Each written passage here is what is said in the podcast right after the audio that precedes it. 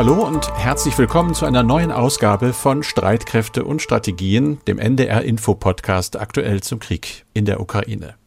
Der ja in seinem bisherigen Verlauf ganz wesentlich dadurch beeinflusst worden ist, dass die Ukraine eine Menge Hilfe aus dem Westen bekommen hat. Militärisch, wirtschaftlich, humanitär. Deutschland, habe ich in einer Statistik gesehen, liegt übrigens auf der Liste der Helfernationen auf dem dritten Platz. Immerhin. Großbritannien auf dem zweiten und mit großem Abstand dann die USA auf dem ersten Platz. Mehr als 50 Milliarden Euro aus Washington, dafür wiederum mehr als die Hälfte nur fürs Militär. Das könnte sich ändern, fürchten jetzt viele in der Ukraine sollten nämlich die Republikaner bei den Midterm-Wahlen in den USA an diesem Dienstag die Kontrolle über das Repräsentantenhaus und vielleicht sogar auch über den Senat gewinnen. Prominente Politiker der konservativen Trump-Partei haben sich entsprechend geäußert. Zum Beispiel der Fraktionschef im Repräsentantenhaus Kevin McCarthy. Der hat gesagt, dass Amerika dann keine Blankoschecks mehr ausstellen werde. Der ukrainische Politikwissenschaftler Volodymyr Dubovik schilderte im US-Sender NPR die Nervosität seiner Landsleute. Wenn da jemand fragt, warum Geld geben für eine korrupte Ukraine, die nicht siegt, und die Leute hier hören das, denken viele gleich, oh Gott, das ist die neue vorherrschende Linie in Amerika. Naja, ganz so dicke dürfte es wohl nicht kommen. Joe Biden bleibt ja Präsident die nächsten zwei Jahre ganz sicher. Und seine Regierung steht öffentlich zur fortgesetzten Hilfe für die Ukraine. Aber die Republikaner könnten im Fall eines Wahlsieges schon auf die Bremse treten. Sie könnten und würden ganz bestimmt das Weiße Haus zu schmerzhaften Kompromissen zwingen, auch zu Lasten Kiews. Und es ist gut möglich, dass es so kommt. Das zeigen Umfragen und Stimmen von Wählern wie diesem Mann aus Pennsylvania. Er ist kein Gegner von Hilfen für die Ukraine, aber er gehört zu der wachsenden Zahl der Zweifler. Oder wie es auch heißt, der Ukraine-müden? Ich weiß nicht. Ich bin gegen den Krieg und das Leid der Menschen. Aber was ich nicht verstehe ist, wir geben eine Menge Geld aus, um der Ukraine zu helfen, und das ist bis zu einem gewissen Grad in Ordnung. Aber helfen auch andere Länder? Davon hört man nie etwas, zumindest hier nicht.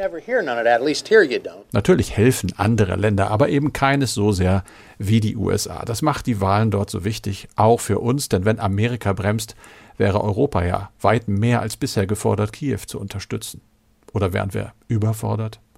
Darüber reden wir denn nach den Wahlen. In diesem Podcast geht es erstmal um Grundsätzlicheres, nämlich um die nur scheinbar so einfache Frage, warum gibt es eigentlich immer noch Kriege nach all dem Leid der Vergangenheit? Dazu hat unsere Wissenschaftsredaktion sich Gedanken gemacht und die teilt sie mit uns. Weiter geht es um die Frage, ob und wenn ja, wie Russland gezwungen werden könnte, nach dem Krieg für die Beseitigung, zumindest der materiellen Schäden zu bezahlen, also Reparationen zu leisten. Und es geht wie üblich zuerst um die Lage. Es ist Dienstag, der 8. November. Wir produzieren diesen Podcast um 16 Uhr. Und in Kiew bin ich mit Tilko Gries vom Deutschlandfunk verbunden. Tilko, was ist militärisch seit unserer vergangenen Ausgabe am Freitag passiert?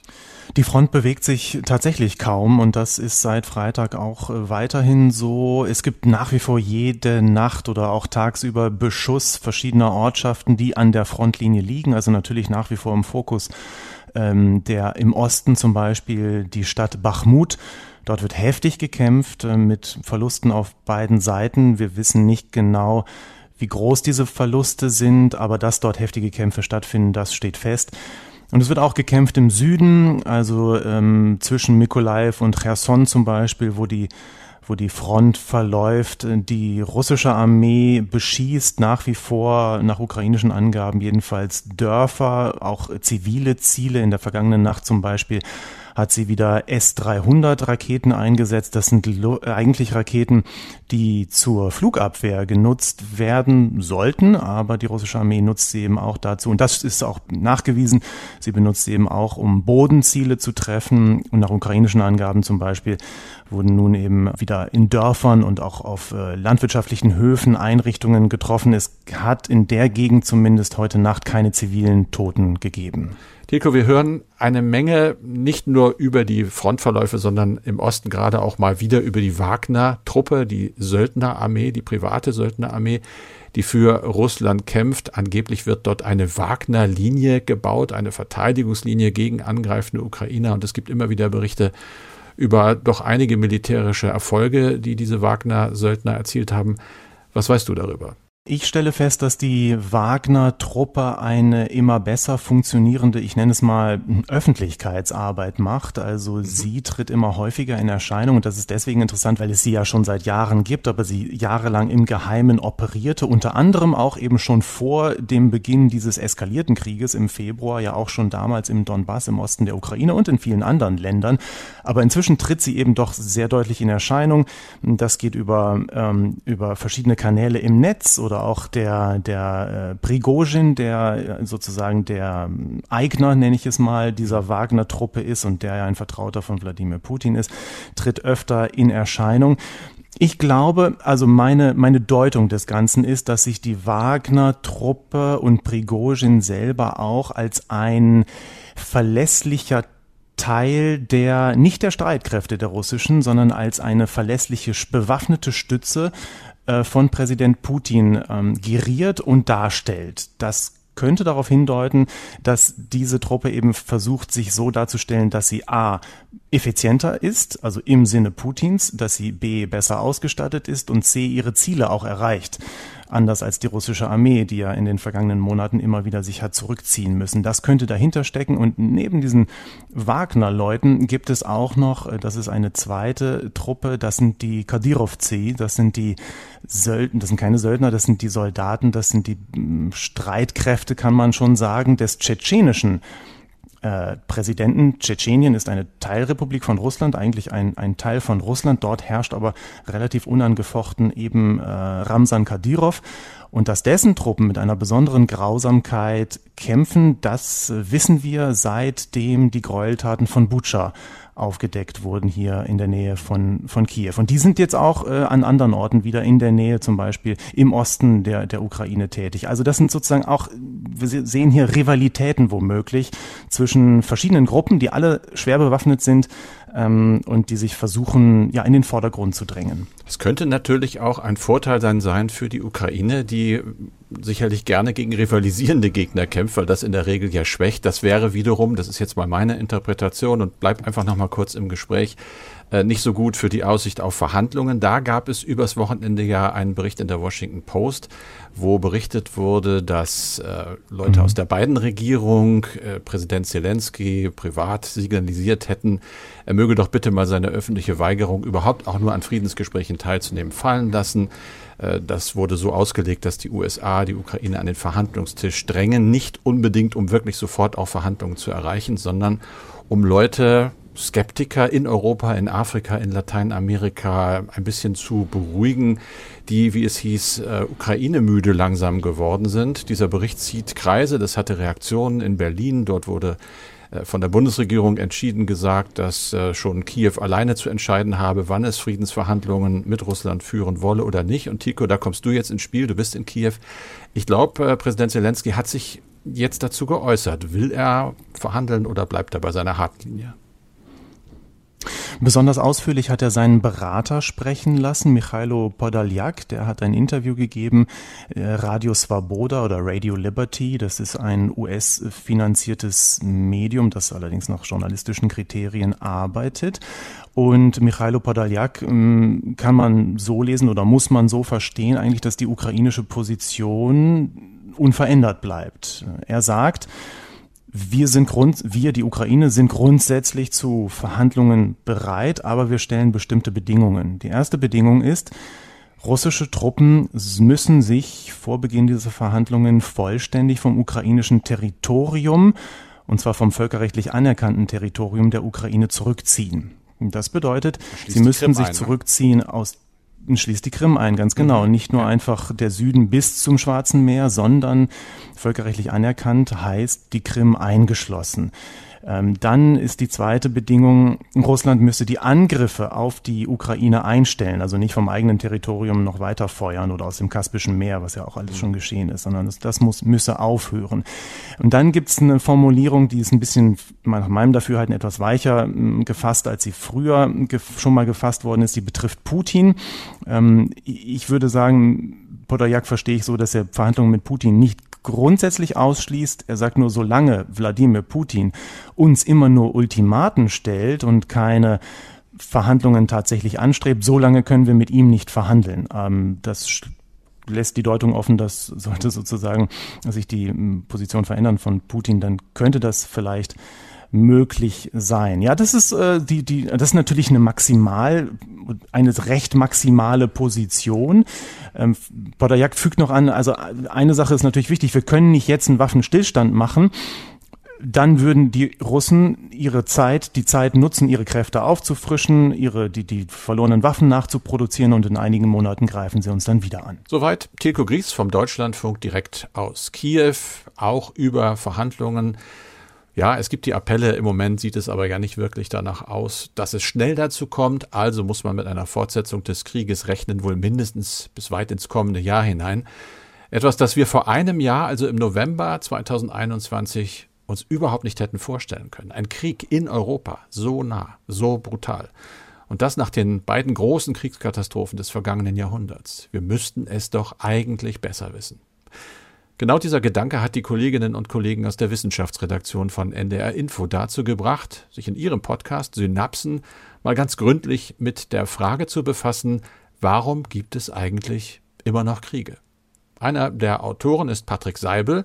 Jetzt zugeschaltet, Patrick, Erstmal ganz ordentlich am Anfang zur Definition. Was ist ein Krieg?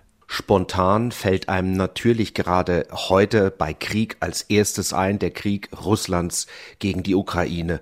Und wenn wir dann noch ein bisschen zurückschauen, ins 20. Jahrhundert natürlich da die beiden Weltkriege. Ähm, solche großen Kriege, die sind eigentlich seit Jahrzehnten rückläufig. Dafür haben wir stattdessen weltweit sehr viele Gewaltkonflikte auf einem niedrigeren Level. Darunter gibt's viele Konflikte, die sind durch einen On-Off-Charakter geprägt, die schwelen, äh, die dauern Jahre, Jahrzehnte manchmal, sind sowas wie permanente kleinere Kriege. Äh, wir schauen mal vielleicht kurz auf das aktuelle Friedensgutachten der deutschen Friedensforschungsinstitute. Äh, das fasst die Daten allerdings nur für das Jahr 2020 zusammen. Das bedeutet, die Gewaltkonflikte, die danach beginnen, die sind da nicht mit drin. Trotzdem äh, glaube ich, ist es aufschlussreich, denn in diesem Jahr 2020, da gab es weltweit 128 gewaltsame Konflikte mit 80.000 gefechtsbedingten Toten. Davon natürlich nicht erfasst sind die Zahl der indirekt durch die Folgen äh, der Konflikte ums Leben gekommenen. Und äh, noch eine Zahl vielleicht, insgesamt waren durch diese Gewaltkonflikte weltweit 82 Millionen Menschen auf der Flucht, also praktisch einmal die mhm. Bevölkerung der Bundesrepublik. Ähm, und dann gibt's eben diese Definition von diesen vielen Konflikten erreichen gerade mal acht das Niveau eines Krieges. Äh, das ist eine Definition, die ähm, hat das Uppsala Conflict Data Program so festgelegt. Ähm, danach überschreitet ein Konflikt mit mehr als 1000 Toten pro Jahr die Schwelle zum Krieg. Und die Definition, die ist natürlich nicht unumstritten, weil sie setzt ja mehr oder weniger willkürlich mhm. diese Marke.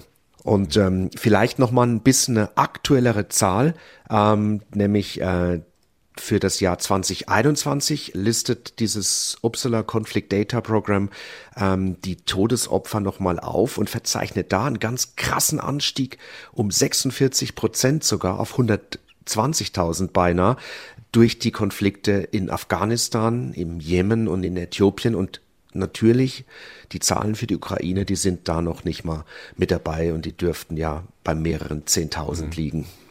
Gehen wir mal zurück zum aktuellen Krieg, sage ich jetzt mal, auch mhm. wenn der Begriff unscharf ist, in der Ukraine. Wo ordnet ihr den in dieser Skala der verschiedenen definierten äh, Gewaltkonflikte ein? Ja, das ist natürlich zunächst so ziemlich genau das, was die meisten Menschen und auch Experten sich drunter vorstellen, wenn dieses Wort Krieg fällt. Das ist äh, in vielerlei Hinsicht tatsächlich ein geradezu klassischer Krieg. Ähm, der russische Überfall und der daraus resultierende Krieg zweier Staaten, zweier Armeen um ein Territorium, das ist eigentlich wissenschaftlich gesehen sogar ein Auslaufmodell. Schauen wir mal trotzdem drauf, welche Merkmale diese sogenannten klassischen Kriege haben. zwei Konfliktparteien, das sind beides Staaten, es gibt reguläre Truppen und so ein klassischer Krieg, der hat äh, typischerweise auch einen klaren Anfang und ein Ende mit Kriegserklärungen, hinterher Waffenstillstand und Friedensvertrag. Es gibt also eine eingegrenzte Dauer, es gibt ein politisches Ziel und wie gesagt, alles staatlich organisiert und zumindest theoretisch äh, gibt es die Trennung zwischen Soldaten und Zivilisten, zwischen Kombatanten und Nichtkombatanten. Das ist charakteristisch für diese europäischen Kriege vom späten 18. bis zur Mitte des 20. Jahrhunderts.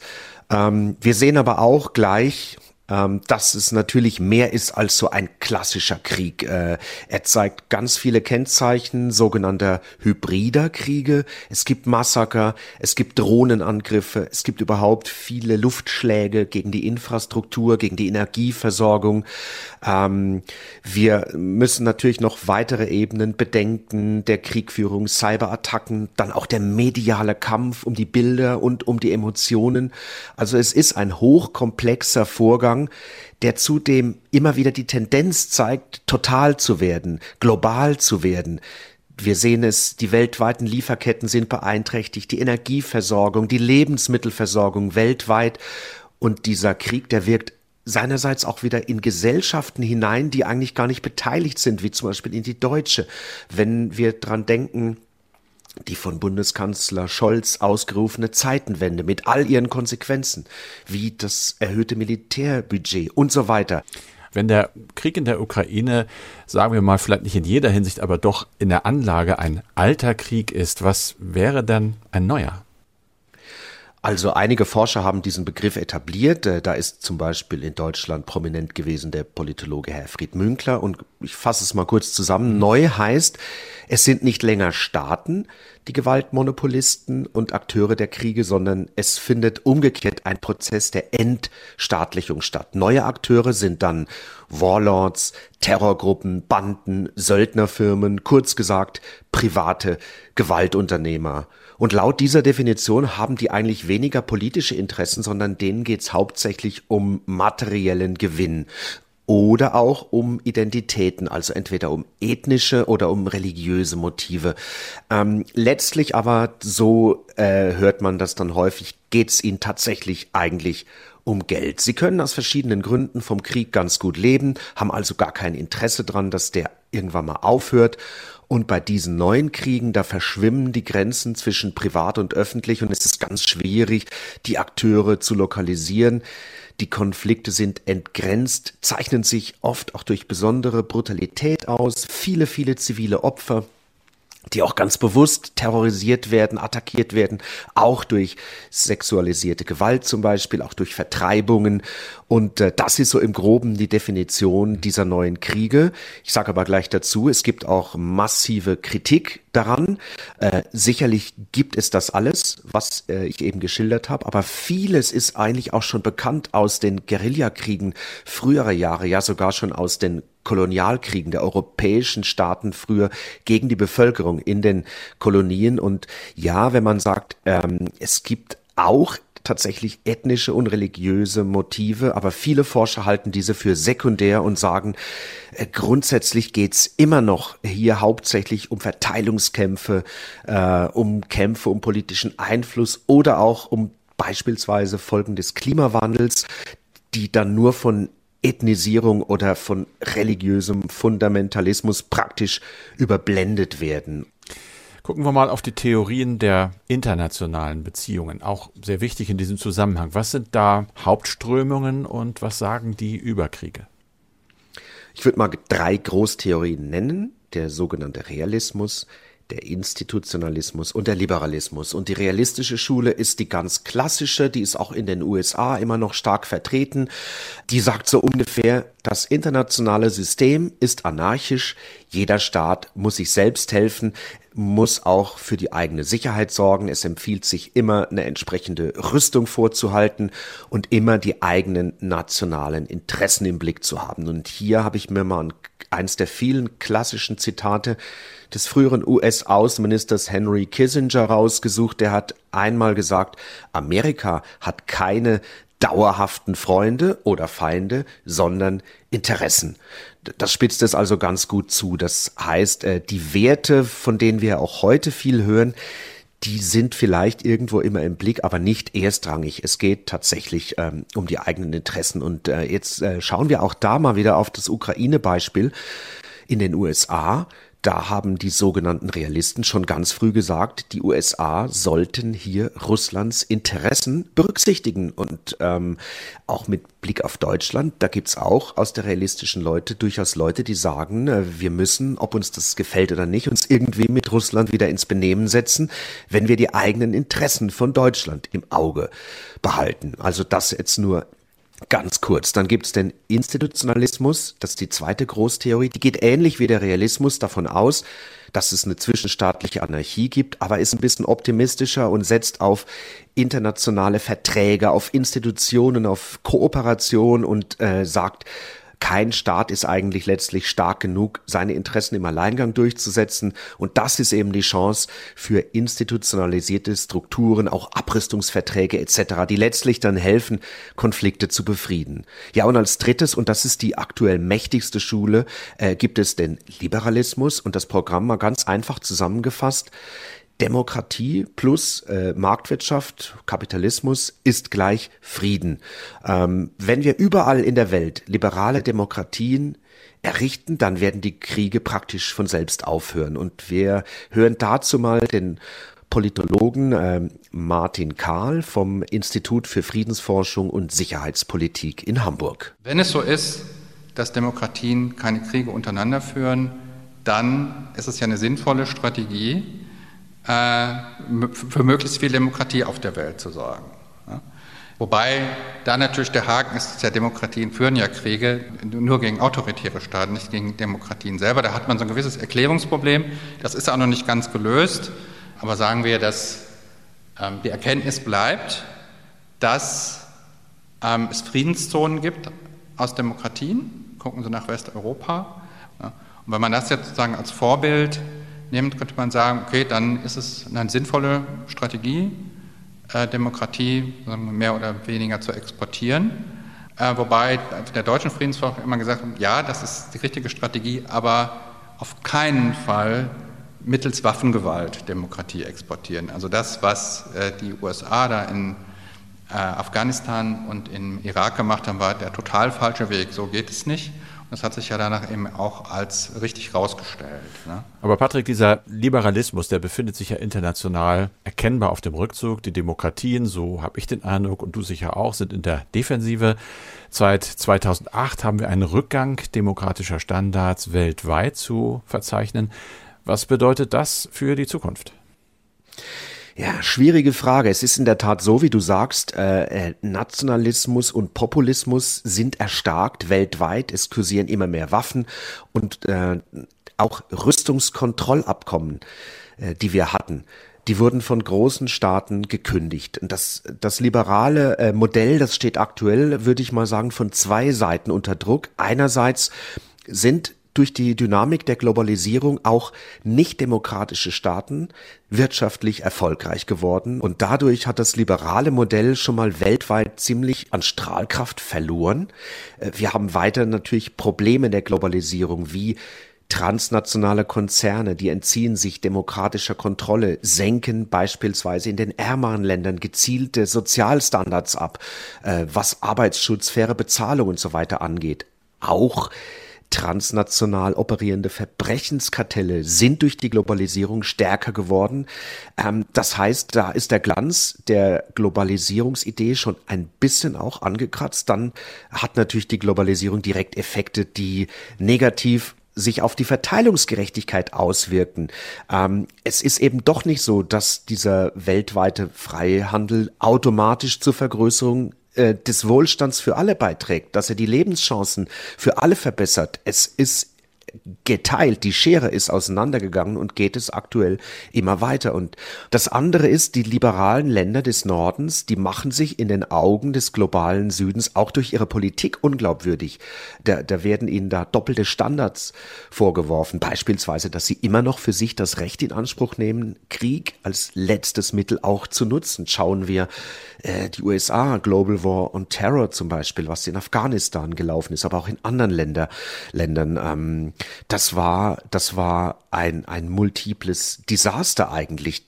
Nehmen wir die Flüchtlingspolitik der EU mit ihrer Abschottung, mit äh, teilweise diesen Pushback-Aktionen an den Grenzen, die auch illegal sind, mit, mit den Ertrinkenden im Mittelmeer, mit ähm, äh, grundsätzlich auch diesen Lagern an der Griechisch, in Griechenland und, und, und. Das sind also, das sind Dinge, wo sich äh, Europa, wo sich auch der Norden in seinen Werten auch einfach unglaubwürdig macht bei seinen Kritikern. Also da muss dringend an der Glaubwürdigkeit auch wieder gearbeitet werden, um tatsächlich dieses Modell der Demokratie auch wieder attraktiver zu machen.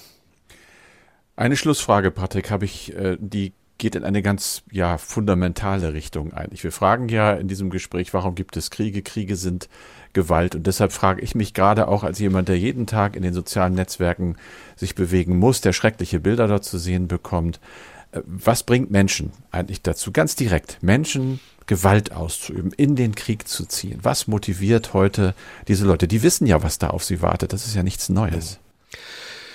Das ist sicherlich sehr komplex und es gibt auch unterschiedliche Motive und viele, die ziehen ja auch nicht freiwillig rein, muss man auch sagen. Also äh, ich habe mit dem Soziologen Ulrich Bröckling gesprochen von der Uni Freiburg, der befasst sich ganz genau mit diesem Thema, der hat ganz viel dazu geforscht und auch geschrieben, auch welche Rolle spielen eigentlich Heldenfiguren, welche Rolle spielt die öffentliche Meinung, wenn man äh, zum Krieg ähm, motivieren möchte. Und er bringt das auf einen ganz, ganz einfachen Nenner. Er sagt, senke das Risiko für deine eigenen Soldaten äh, im Krieg tatsächlich äh, zu sterben oder senke das Risiko überhaupt für Personen, dann äh, steigt die Bereitschaft, die Gewalt auszuüben. Denn eins müssen wir ja wissen, wichtiger als jemals ist heute tatsächlich ein Verhältnis zwischen Öffentlichkeit und äh, den Opfern. Und eine zu große Opferzahl eigener Soldaten nehmen Öffentlichkeiten nicht hin. Das ist die große Lehre aus dem Vietnamkrieg. Es heißt immer, demokratische Öffentlichkeiten nehmen das nicht hin. Da bin ich mir aber gar nicht so sicher.